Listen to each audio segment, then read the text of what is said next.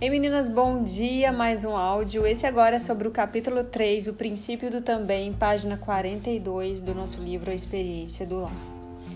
Um capítulo maravilhoso, um capítulo que se colocado em prática, ele faz toda a diferença nas nossas vidas.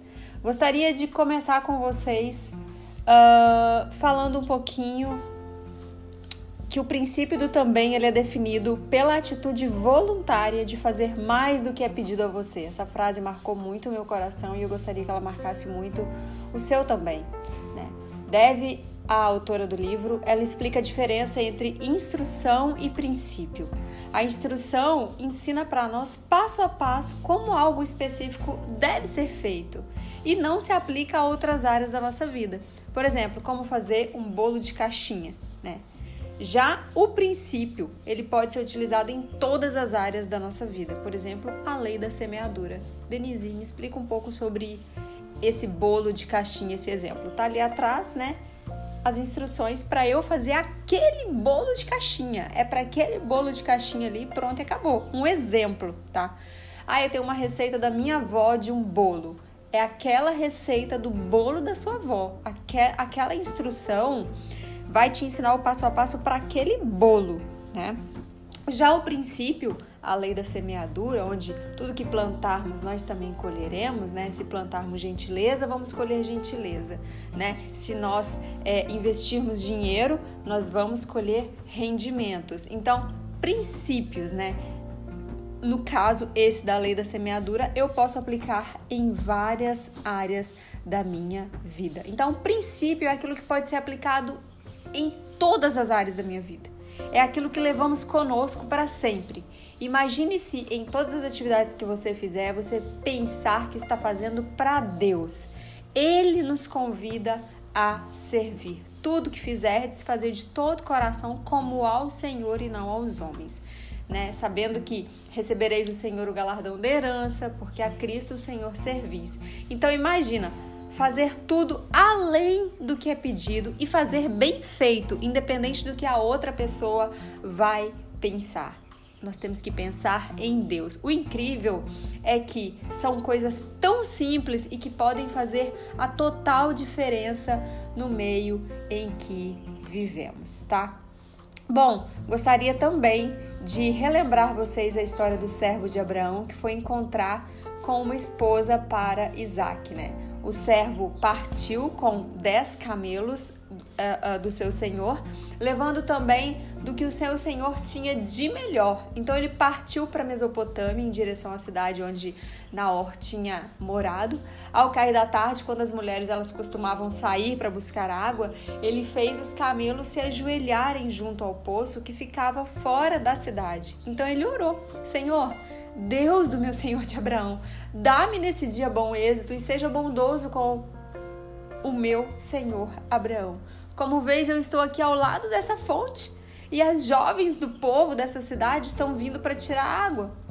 Concede que a jovem a quem eu disser, por favor, incline o seu cântaro e dê-me de beber e essa jovem me responder: Bebe, e também darei água aos teus camelos. Seja essa que escolheste para o teu servo Isaque. Assim, meu senhor, eu saberei que foste bondoso com o meu senhor. Então, até que ele terminasse de orar, surgiu Rebeca, ou melhor, antes que ele terminasse de orar, surgiu Rebeca, filha de Betuel, filho de Milca, mulher de Naor, irmão de Abraão, trazendo no ombro o seu cântaro. E essa jovem, a Bíblia diz que ela era muito bonita, muito bonita mesmo, uma mulher virgem, nenhum homem antes tinha tido relações com ela. Rebeca desceu à fonte, encheu seu cântaro e voltou. E o servo apressou-se e encontrou com ela e disse: Por favor, me dê um pouquinho de água do seu cântaro. O que, que ela respondeu? Beba, meu senhor, disse ela.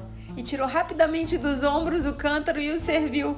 E depois que lhe deu de beber, ela disse: Tirarei água também para os seus camelos, até saciá-los.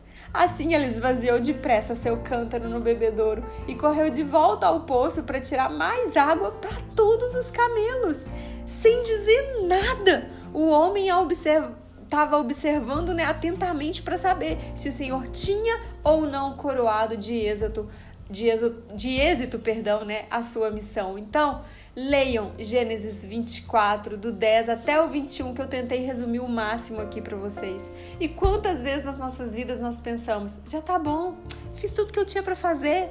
Ou então nós falamos, isso não é responsabilidade minha. Isso significa que podemos melhorar e muito ao aplicar esse princípio nas nossas vidas.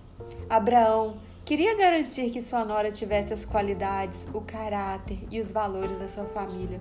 O servo então fez uma oração muito incomum. Ele pediu a Deus que a mulher que fosse para ser a esposa de Isaac respondesse: Bebe também darei água para os teus camelos. Rebeca estava muito disposta, muito mesmo, porque além de tirar água para toda a sua família, ela ainda ofereceu água aos camelos, o que significa que ela teria que retirar aproximadamente mais 200 litros de água. Essa atitude revela uma mulher responsável. Prestem atenção nessas características: prestativa, diligente, disposta a dividir, cortês, cuidadosa com desconhecidos, hospitaleira, submissa à autoridade da sua família e que terminava tudo que ela começava. E como aplicar esse princípio nas nossas vidas? Como falamos, ele é aplicável em todas as áreas das nossas vidas. Eu vou trazer aqui para vocês alguns exemplos que o livro nos dá e outros práticos ao ver que a pia do banheiro está com respingos ao lavar sua mão, enxugue a pia também. Ao chegar no caixa do supermercado, cumprimente a funcionária também.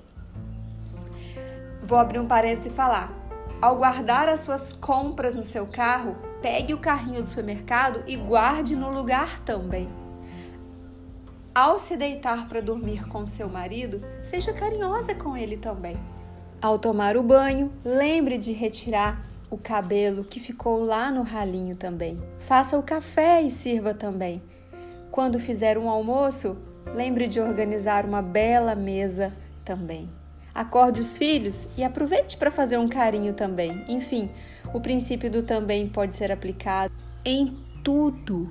O importante é sempre você ir além. O princípio do também é demonstrado muitas vezes nas Escrituras e ele está sempre relacionado ao caráter, obediência e herança. Ele é manifestado por meio da nossa atitude e desejo de servir aos outros, mesmo quando não for conveniente. Quando o princípio do também, escutem meninas, penetrar no nosso caráter e obedecermos a palavra de Deus, experimentaremos as bênçãos do Senhor conhecida como herança de Abraão. Por muitas vezes, coisas aparentemente pequenas nos atrapalham de vivermos uma vida alegre e cheia de amor. Simplificamos nosso estilo de vida o máximo que podemos, mas ainda assim a vida tá pesada, a vida tá complicada demais. A partir de agora, Ouça seus pensamentos. Ouça os pensamentos que você costuma pensar. Já tá bom assim? Não é minha responsabilidade fazer isso? Chega! Já fiz mais que eu devia. Hoje eu tô cansada demais para fazer isso. A partir de hoje, comece a prestar atenção nos seus pensamentos. Esse tipo de atitude significa que você pode melhorar sua vida aplicando o princípio do também. Esse capítulo mostra para nós uma verdade que impactará muitos aspectos da nossa vida. E eu não posso deixar de falar para você aqui mais uma vez. O princípio do também influenciará seu caráter de tal forma que você se tornará uma pessoa que sempre faz mais do que se espera e não menos. E uma atitude de alguém que sempre faz mais do que se espera aumentará a sua fé, transformará a sua provisão em prosperidade, incentivará uma vida de obediência e fará você anelar por um relacionamento mais íntimo com Deus. Acrescente o também na sua vida. Pergunte ao Espírito Santo o que você pode fazer a partir de agora também. Na página 56, a autora do livro traz para nós passos práticos. Três passos práticos. Por favor, não deixe passar isso em branco durante essa semana e durante toda a vida de vocês. Crie uma lista de áreas em que deseja aplicar o princípio do também. Não se preocupe com o que lhe falta. Concentre-se no que você deseja fazer melhor a partir de agora. Seu passado a partir de agora, deixa ele, deixa ele, crie um novo futuro. Segundo passo prático, conte para alguém seu desejo de mudar e dê relatórios a essa pessoa de tempos em tempos. Essa prestação de contas, digamos assim, motivará quando você cair em, seu, em seus velhos hábitos, o que certamente acontecerá, mas isso não é um problema. Terceiro passo prático: quando falhar, contemple o amanhã e não o hoje. Reconheça seu erro, crie uma solução ao olhar para além de si mesma e comece de novo. Você terá prazer em viver de nova maneira também. Eleve seus padrões. Eleve seus padrões. Você pode, é possível. Não seja uma mulher preguiçosa.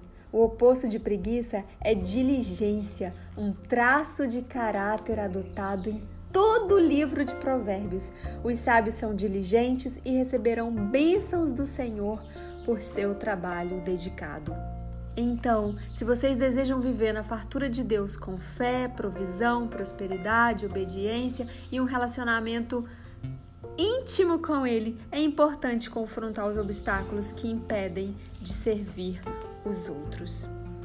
Passe essa herança para os seus filhos. O que você pode deixar de mais lindo, de mais maravilhoso e de mais precioso é um legado. Qual legado você tem deixado para os seus filhos?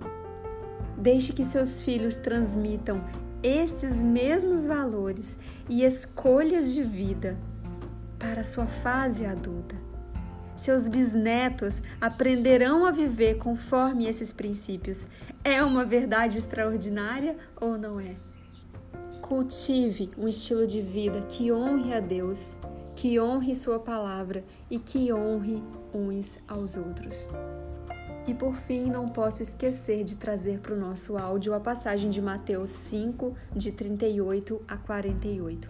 Esse texto traz várias aplicações do princípio do também. Considere algumas apenas. Se alguém lhe der um tapa na face direita, ofereça também a outra. Se você for processado no tribunal e lhe tomarem a roupa do corpo, deixe que levem também a capa.